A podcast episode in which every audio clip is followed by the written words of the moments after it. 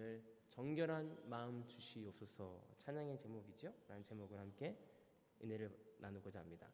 사모님 누가 인사하겠습니다. 잘하셨습니다. 네. 예. 아침에 비가 올 것처럼 어두웠는데 밝아져가지고 너무 감사한 것 같습니다. 제가 한 가지 광고를 빼먹은 건 뭐냐면 저희가 부활절날 행사 중에 성금요일이죠. Good Friday 아침 시간 제가 저 이제 새벽 예배라고 하는데 그날만 제가 아, 5시 반에 이렇게 이곳에서 예배가 있을 예정입니다. 시간 되시는 분에 한해서만 오셔서 그냥 기도 잠깐 말씀 나누고 그냥 예수님이 돌아가시는 그 아침 새벽 예배만 한번 드릴 겁니다. 그래서 시간 되시는 분들에 한해서만 이곳에서 예, Good Friday 날 새벽 5시 반에 예, 작년에도 했고요. 재작년에도 했는데 그래서 그냥 뭐 저는 이렇게 혼자라도 와서 기도하는 시간으로 이렇게 삼았는데요. 그래서 혹시나 시간이 되시면 계속 광고는 제가 해드려야 될 것 같아서 이곳에서 있습니다. 네. 우리가 때로는 그 본질과 비본질에 있어서 좀 섞갈릴 때가 있어요. 본질적인 문제가 아닌데 우리가 비본질적인 문제에 더 집중하고 그것에 막 올인할 때가 사실 있어요. 근데 그럴 때가 보면 아, 내가 왜 이것 때문에 그랬지? 아무것도 아닌데 우리는 그렇게 삶을 살아갈 때가 사실 좀 많이 있는 것 같아요. 중요한 게 아닌데 진짜 중요한 걸 놓칠 때가 사실 많이 있습니다. 오늘 말씀을 통해서 진짜 내가 집중해야 될 것이 무엇인가? 진짜 내가 본질적으로 찾아야 될 게 무엇인가를 함께 나누고자 합니다. 오늘 7장 읽기 전에 56장, 6장 56절에 보면 예수님이 병자를 낳고 여러 가지 기적을 일으키셨어요. 굉장히 이제 막 소문이 났겠죠. 그래서 예수님이 어느 지역에 가셨겠더라라는 소문이 쫙 퍼졌어요. 그래서 그 소문을 듣고 바리새인과 서기관 그 당시에 종교 지도자들이 예수님을 만나러 이제 먼 길을 떠나서 그곳으로 향해 갔어요. 그 갔는데 예수님의 제자 중에 한 사람이 손을 씻지 않고 떡을 먹은 거예요. 유대의 전통에 어긋나는 행동하는 걸 딱 걸린 거예요. 그래서 그걸 가지고 어떻게 너의 제자들은 손을 씻지 않고 먹느냐라고 얘기하니까 예수님께서 말씀하시죠. 너는 유대인의 정통은 따르지만 하나님의 계명은 따르지 않는구나. 겉모습만 보고 왜 너의 마음은 보지 않느냐 이 얘기를 하시는 겁니다. 그래서 오늘 그 얘기를 통해서 아 우리가 하는 전통이 신앙보다 더 앞서갈 때가 있구나. 그냥 우리가 어, 아 전통적으로 이렇게 하는 거야 라고 하는 것들이 어떻게 보면 본질적인 문제보다 더 중요하게 생각할 때가 있구나라고 하는 것을 함께 나누고자 합니다. 1절에 바리새인들과 또 서기관들 중에 몇시 에루살렘으로 와서 예수께 모여들더라. 오늘 서기관과 바리새인들이 예수님을 따라가는 이유가 있어요. 뭘까요? 예수님을 좋아해서요? 예수님을 경배해서요? 아니요. 예수님을 예수님에게 뭔가 꼬투리 잡을 게 있나 하고 따라간 거예요. 왜냐하면 자기네가 존경을 받아야 되거든요. 자기네가 바리새인이고 성경을 많이 알고 서기관은 진짜 막 성경을 필사도 하고 그를 보는 사람들 성경을 꿰뚫었던 사람들이 자기네가 리더여야 되고 자기네 그 기득권이 지금 위협을 느끼고 있기 때문에 새로 뭔가 어떤 사람이 나타났는데 자기네보다 더 큰 능력을 행한다고 하니 긴장한 거죠. 그 사람도 뭔가 뭔가 잘못했을 거야. 그래서 오늘 꼬투리 잡기 위해서 오늘 그 예수님을 따라갔다라고 하는 것입니다. 오늘 저 여러분들이 이 말씀을 통해서 들을 때 어떤 말씀이 내게 주는 말씀이라고 생각해야 된다라고 하는 사실입니다.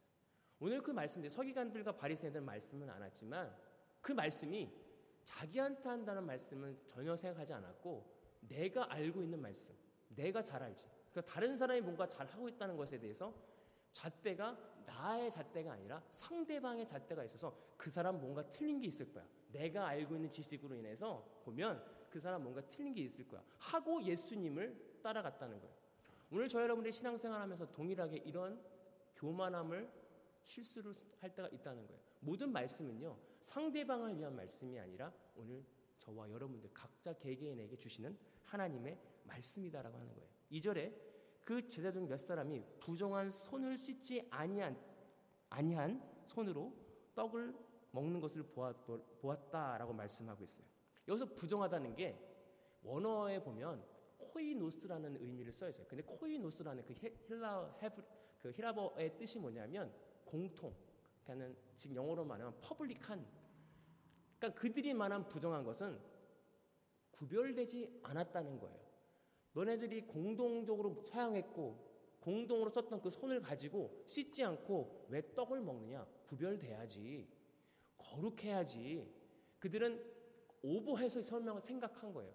우리가 코이노리아, κοινωνία라는 의미가 있어요. 교제하고 서로 나누고 이런 뜻은 서로 우리 그 교회 안에 교제를 뜻하는 이야기입니다. 서로 공통적으로 함께 모여서 함께 나누는. 그런데 이 κοινός라는 손이 이제 시장에 나가서 어떤 사람 손도 잡고 우리가 지금 코로나 시대를 맞아서 꼭 세니타이즈를 해야 되잖아요. 구별돼야 되잖아요. 갔다 와서 손에 이걸 하지 않으면 병균이 옮길 수 있으니까 이렇게 해야 된다고 하는데 그 당시에 유대인들 종교 지도자들이 말한 그 구별되는 나갔다 오면 손을 씻고 우리가 세상 사람들과 구별됐다라고 하는 우쭐함이 있었다는 거예요. 그런데 오늘 이 성경에 보면 가로가 있어요. 3절과 4절에 가로가 있거든요.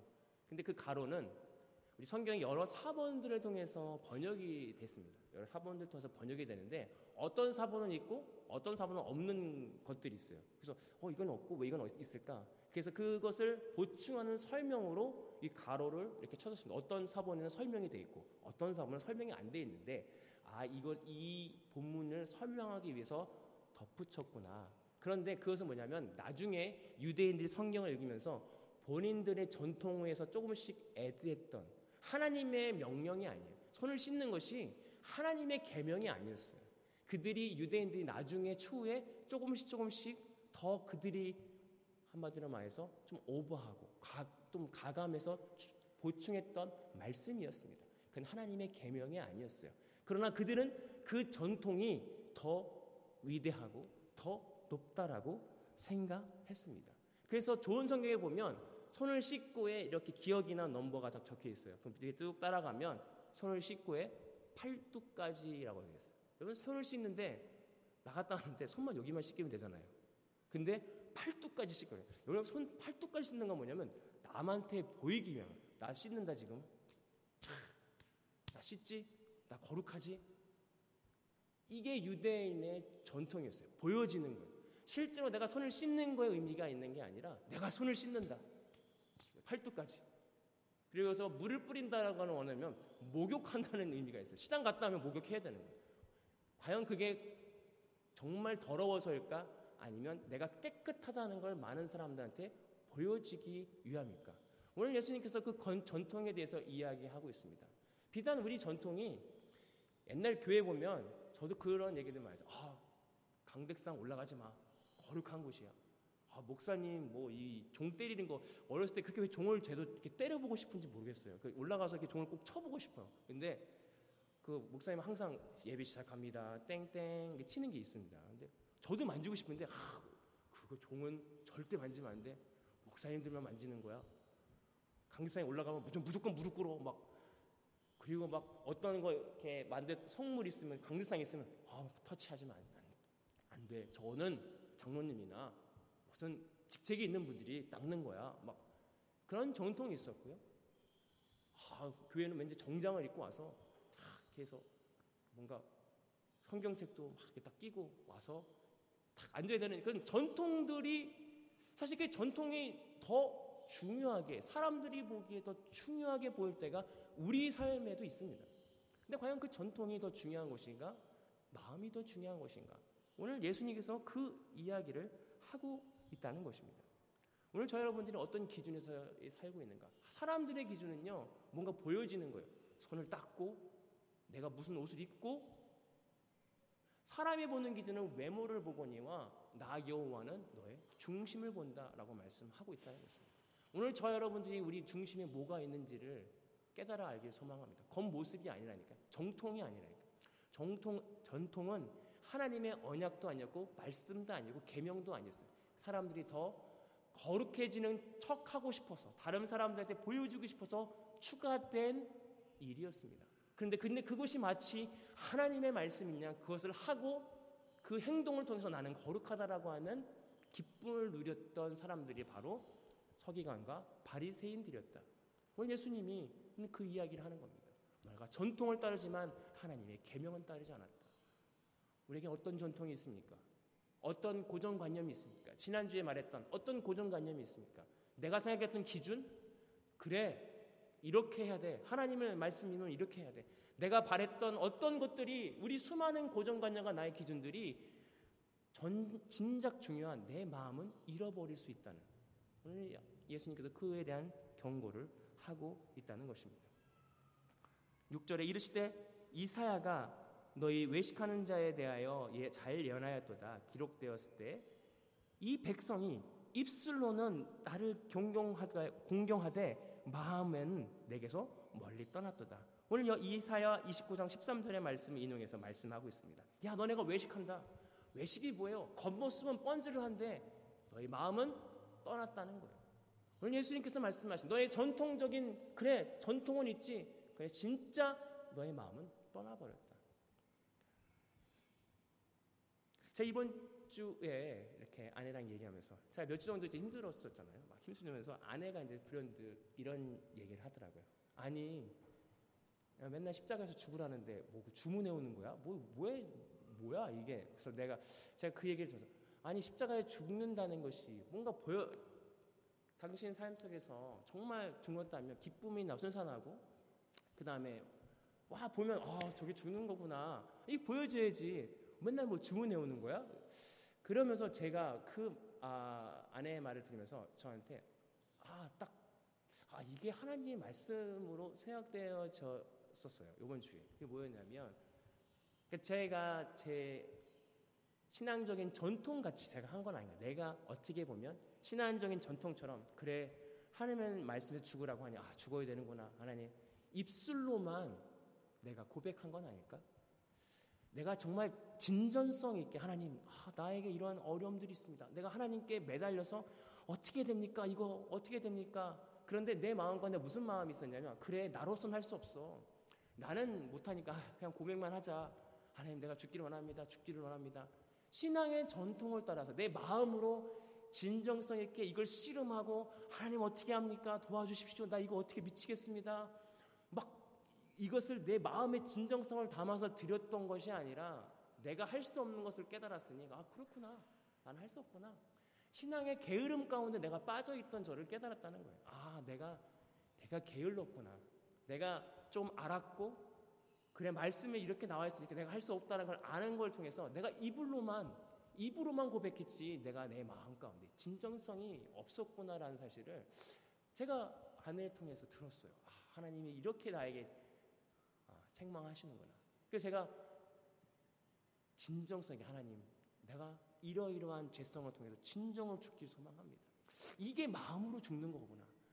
그냥 입술로만 하나님에서 죽으라고 했으니 아 죽기를 원합니다. 죽기 난 못해요. 이것은 입으로만 하는 전통으로만 하는 것이고 정말 말씀으로 살려고 하는 그 마음은 이 마음 하나님 어 이거 어떻게 하지? 이거 이거 있으면 안 되는데 아 어떻게 하지? 어떻게 하지? 고군분투하면서 하나님 어떻게 죽어야 되는데 안 죽습니다. 어떻게 합니까? 이거 어떻게 합니까? 이 진정성이 나에게 없었구나. 이게 지금 그걸 발견했어요. 여러분 우리가 진정성이라고 하는 건 마음이라고 하는 건 그 말씀대로 내가 살 수 없으면 나를 보고 미치는 거예요. 아, 어떻게 하지? 이거 안 되면 안 되는데 아, 하나님이 이렇게 살라고 했는데 안 되는데 어떡하지? 이런 나를 어떻게 하지? 난 할 수 없는데 하나님의 은혜가 필요한데 그 씨름하는 거, 그 말씀을 가지고 계속 하나님 앞에 진정성을 가지고 나아가는 거.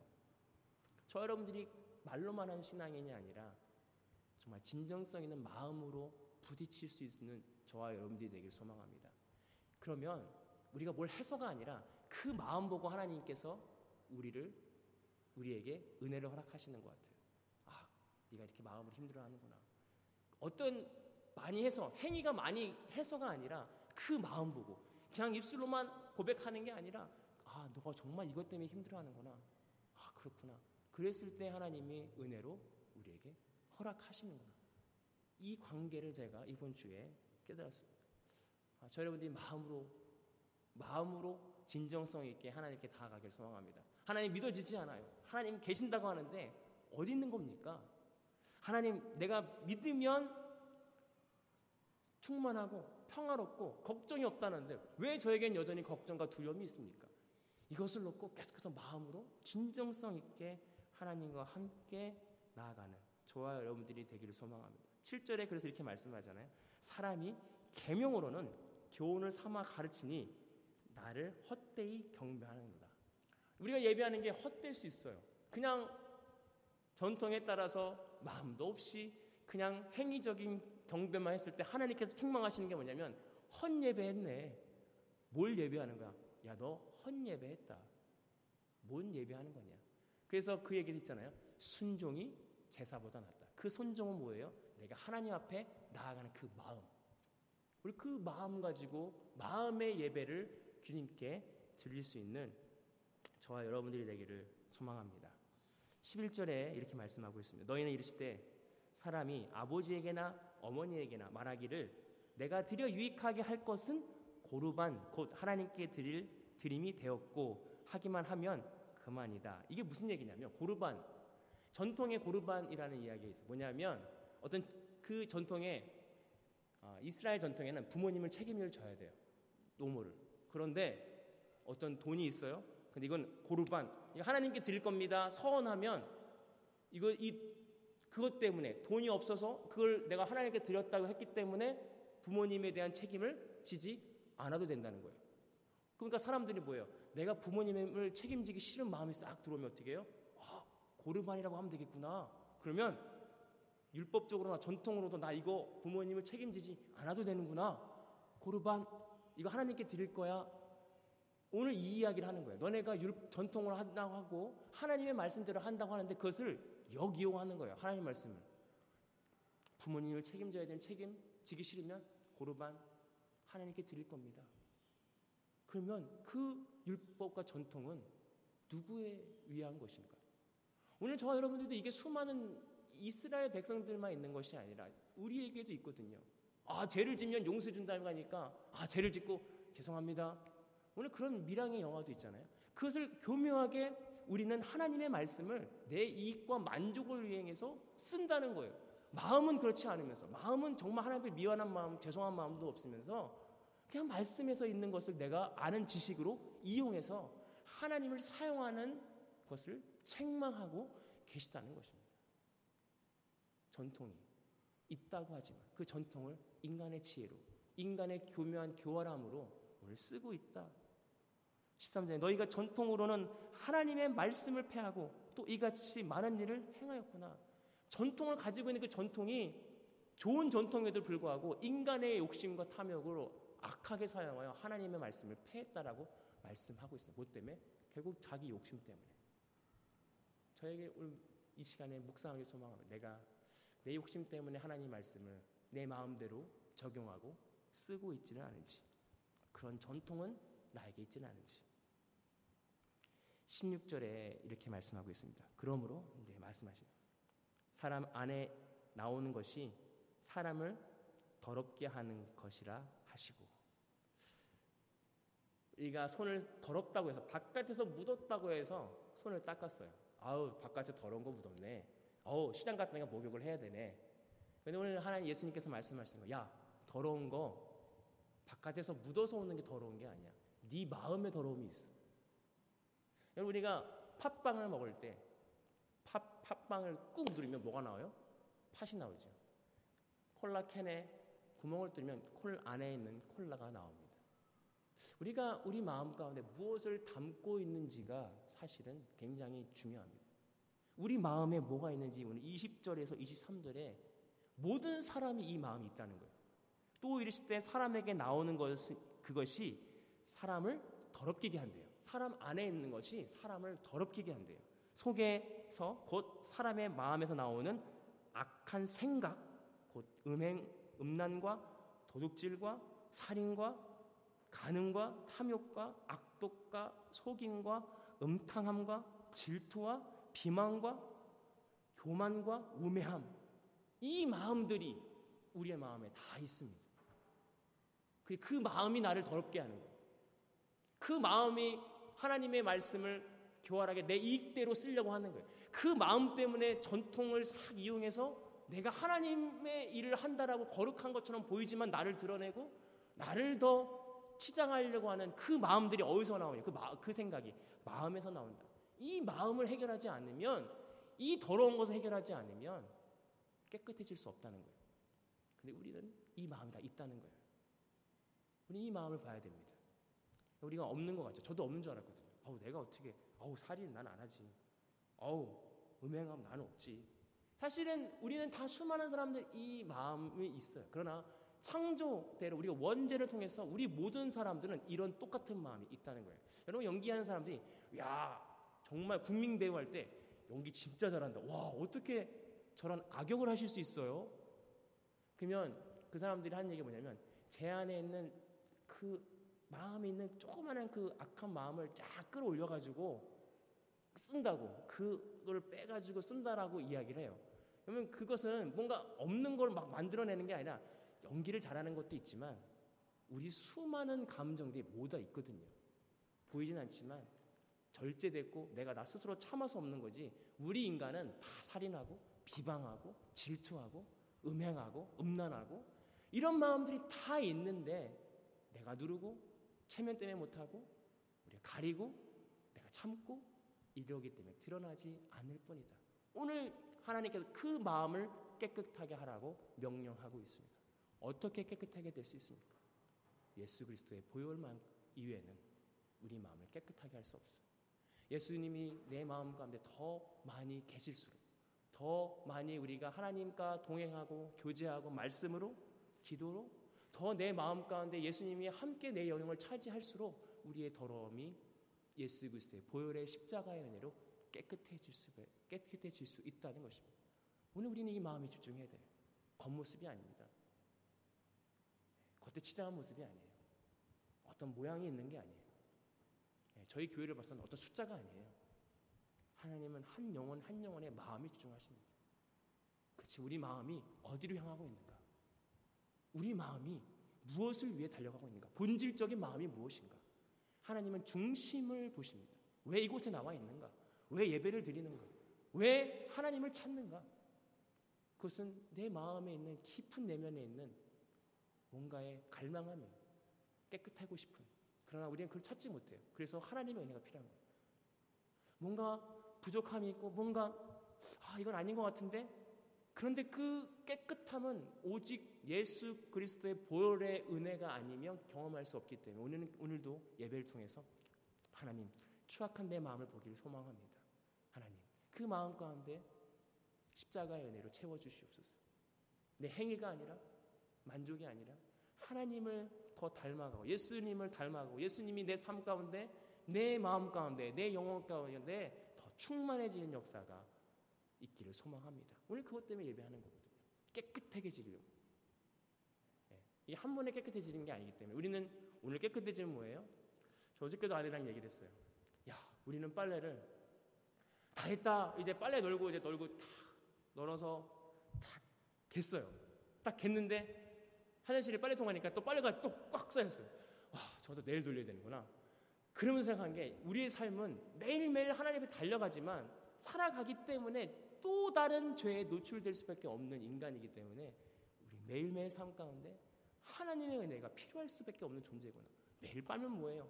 또 빨래가 쌓이는데 빨면 쌓이고 빨면 쌓이고 하여튼 지긋지긋하더라고요. 쌓여. 애들은 정말 쉽게 던져요. 그럼 이제 착착착 쌓이면 이게 또 어느 날은 하루에 세 번 돌린 적도 있어요. 이불이 좀 쌓이고 그러면 세 번 돌려요. 그러면 와 이걸 어떻게 해야 될까? 근데 빨래와의 전쟁입니다. 어저께 손정신 선생님하고도 그런 빨래 얘기를 했는데 그런 것처럼 우리 매일매일 삶 가운데 씻어야 돼요.